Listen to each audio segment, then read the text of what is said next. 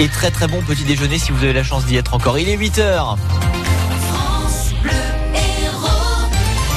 6h, 9h, France Bleu Héros Matin. Elle a eu dans ce 28 mai, Claire Moutard, une plainte contre les suicides à Béziers, la pollution responsable de maladies respiratoires selon l'INSEE, Montpellier, exception du vote aux européennes. Mais d'abord, Claire, le président du club de foot de Montpellier menace tout simplement de lâcher le club. Oui, Laurent Nicolin veut que le futur stade de foot euh, dans le quartier Cambacérès aille vite, très vite, c'est simple, ou le stade voit le jour en 2022, où la famille Nicolin quitte le MHSC.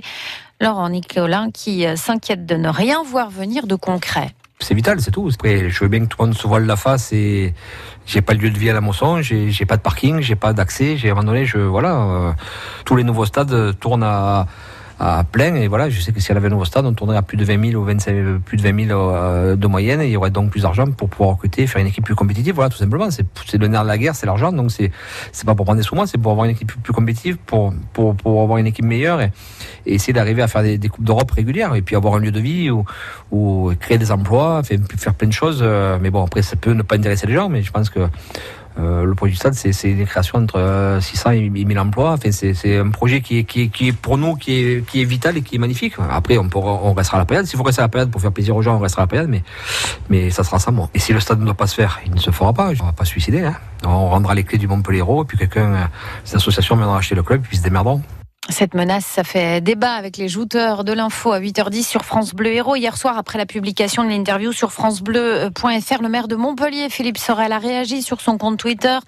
Il a précisé qu'il donnerait dans les prochains jours les précisions, les détails concernant ce projet et son calendrier.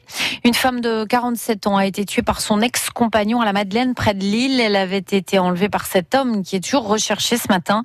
En Mayenne, c'est à coup de hache qu'une femme de 64 ans a été tuée. Elle a été retrouvée chez elle, à Lasselle et Château. Son mari a prévenu les secours avant d'être placé en garde à vue. Le suspect du colis piégé de Lyon est entendu depuis hier soir ainsi que ses proches. Cet homme est un Algérien de 24 ans. Il s'était procuré via Internet divers produits dont de l'eau oxygénée et de l'acétone qui, permet euh, de qui permettent euh, de confectionner le TATP, un explosif très instable utilisé dans l'attaque. Cet homme roulait très vite, sans ceinture et avec un permis probatoire. Un chauffeur de 49 ans arrêté à Omelas au volant de sa fourgonnette. Il avait également consommé du cannabis. Il a été contrôlé à 153 km heure sur une route limitée à 80. Une plainte contre l'État pour mise en danger de la vie d'autrui. C'est une plainte qui a été déposée par un syndicat d'enseignants euh, après la multiplication des suicides en France depuis l'été dernier.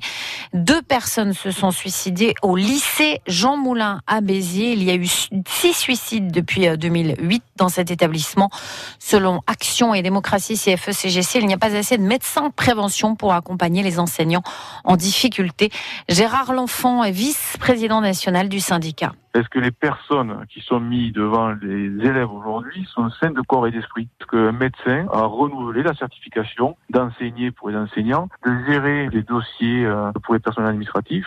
Et peut-être encore un peu plus gênant, de gérer l'ensemble d'un établissement si vous êtes personnel de direction. Il se trouve qu'aucun de ces corps-là ne suit leur vie médicale. Je trouve qu'effectivement, on met en danger parce qu'on met en charge quelqu'un qui peut-être, momentanément, ne peut pas assumer la charge qu'on lui octroie. Les conséquences de ce qu'on voit au quotidien, notamment à Béziers, avec des suicides en série, avec aucune vague, du coup, de médecine de travail derrière. Hein. Vous pouvez constater que ni après le premier, ni après le deuxième, ni après le troisième, ni après le sixième suicide dans cet établissement, euh, l'ensemble des personnels, des agents est passé devant un médecin de prévention. À aucun moment, et quels que soient les incidents, euh, l'employeur public assure euh, aux usagers le côté sain de corps et d'esprit des personnels qui met en face dans le service public. D'après ce syndicat Action et Démocratie CFE-CGC, sur les cinq départements de l'Académie de Montpellier, il n'y aurait que deux médecins et demi, 2,5 médecins de la prévention pour suivre les enseignants et les personnels administratifs et de direction. Les parents d'élèves du collège de la Dulag à Béziers, là aussi, manifestent à midi et demi aujourd'hui. Ils dénoncent les violences répétées devant l'établissement. Les parents demandent plus de moyens et notamment plus de surveillants. Il y a dix jours, par exemple, un élève euh, s'est rendu euh, devant l'établissement avec un, appareil électrique type Tizer, alors que d'autres euh, élèves se battaient. La grève des cantines à Montpellier et de l'accueil dans 35 écoles. Aujourd'hui encore, la restauration scolaire sera fermée dans 30 établissements, notamment dans les quartiers Cévennes, Croix d'Argent, Mosson, hôpitaux et facultés. Deux jours après le scrutin, l'heure est aux enseignements à tirer. À droite, c'était l'ambiance euh, thérapie de groupe hier soir au siège des Républicains qui ont peiné à passer la barre des 8%. Laurent Wauquiez, le patron, euh, tente de gagner du temps en promettant des états généraux à la rentrée prochaine pour tout remettre à plat. À Montpellier, le maire, de, le maire euh, Philippe Sorel savoure les scores dans sa ville. La République en marche est arrivée en tête devant Europe Écologie Les Verts.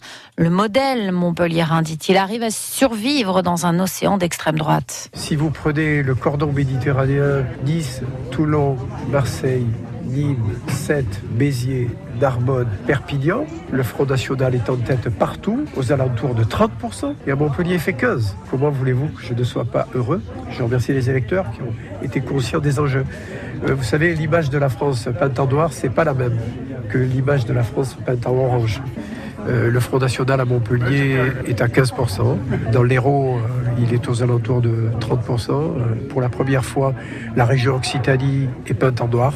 Montpellier résiste. Le chef de l'État se rend à Bruxelles à 18h aujourd'hui pour un sommet européen informel. Emmanuel Macron qui rencontre plusieurs dirigeants européens, dont Angela Merkel. Un sommet stratégique pour lui alors qu'il est en position de faiblesse, Angélique Boin. Une courte défaite, certes, mais une défaite tout de même. Elle ne mettra pas le président français en position de force ce soir face à la quinzaine de chefs d'État et de gouvernement sortis vainqueurs des élections chez eux, dont les populistes et nationalistes polonais et hongrois.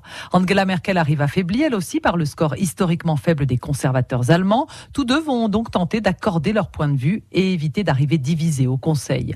En jeu, il y a la répartition des postes clés à la tête des institutions, en particulier celui de la présidence de la Commission. Le président français veut une forte personnalité capable de traiter d'égal à égal avec un Trump ou Xi Jinping. Sa capacité à convaincre ses partenaires d'écarter la candidature de l'Allemand Manfred Weber sera un test crucial pour sa crédibilité. En coulisses, il y a aussi toute la reconfiguration des groupes politiques dans la future Assemblée. Et là, Emmanuel Macron s'estime en position de force. Ces élus de la République en marche seront en effet la première délégation dans le futur groupe centriste réformiste en cours de composition dans les couloirs feutrés du Parlement. La grève des salariés de la boutique Orange à 7. Ils protestent contre le projet de fermeture du magasin. On leur propose de partir travailler à Montpellier ou à Béziers. Ils sont 12. 8h07 et la pollution de l'air est en cause ce matin. Une mère de famille assigne l'État en justice pour carence fautive face à la pollution de l'air. Elle demande 160 000 euros de réparation. Une audience inédite au tribunal de Montreuil qui va étudier aujourd'hui le premier cas de victime de la pollution de l'air.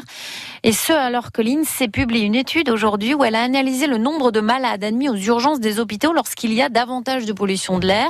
L'INSEE a choisi pour cela de se pencher sur des jours précis, des jours de grève dans les transports en commun. Ça peut paraître étonnant, mais ça s'explique facilement sur l'NLN. Un jour de grève dans les transports en commun, les Français prennent davantage leur voiture. Il y a donc forcément plus de pollution, environ 10% de plus. L'INSEE a étudié 91 grèves qui ont eu lieu dans les 10 plus grandes villes de France.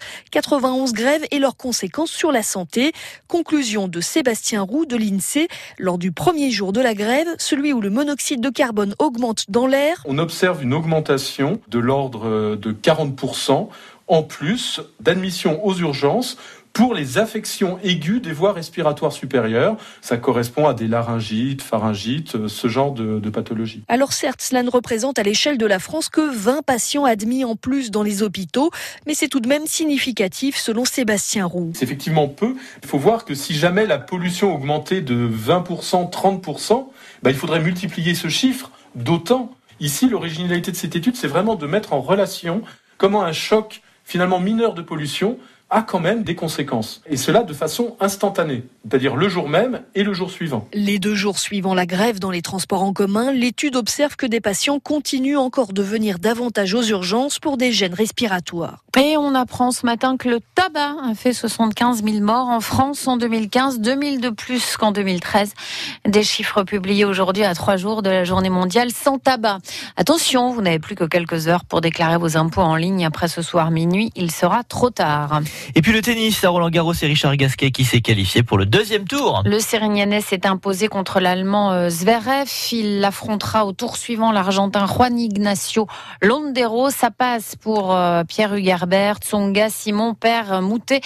Euh, Diane Paris, 16 ans, est un véritable phénomène. On retrouvera aujourd'hui 10 Français à l'affiche, dont Caroline Garcia, la numéro 1 française, et les deux meilleurs joueurs français, français Gaël, mon fils, et Lucas Pouille.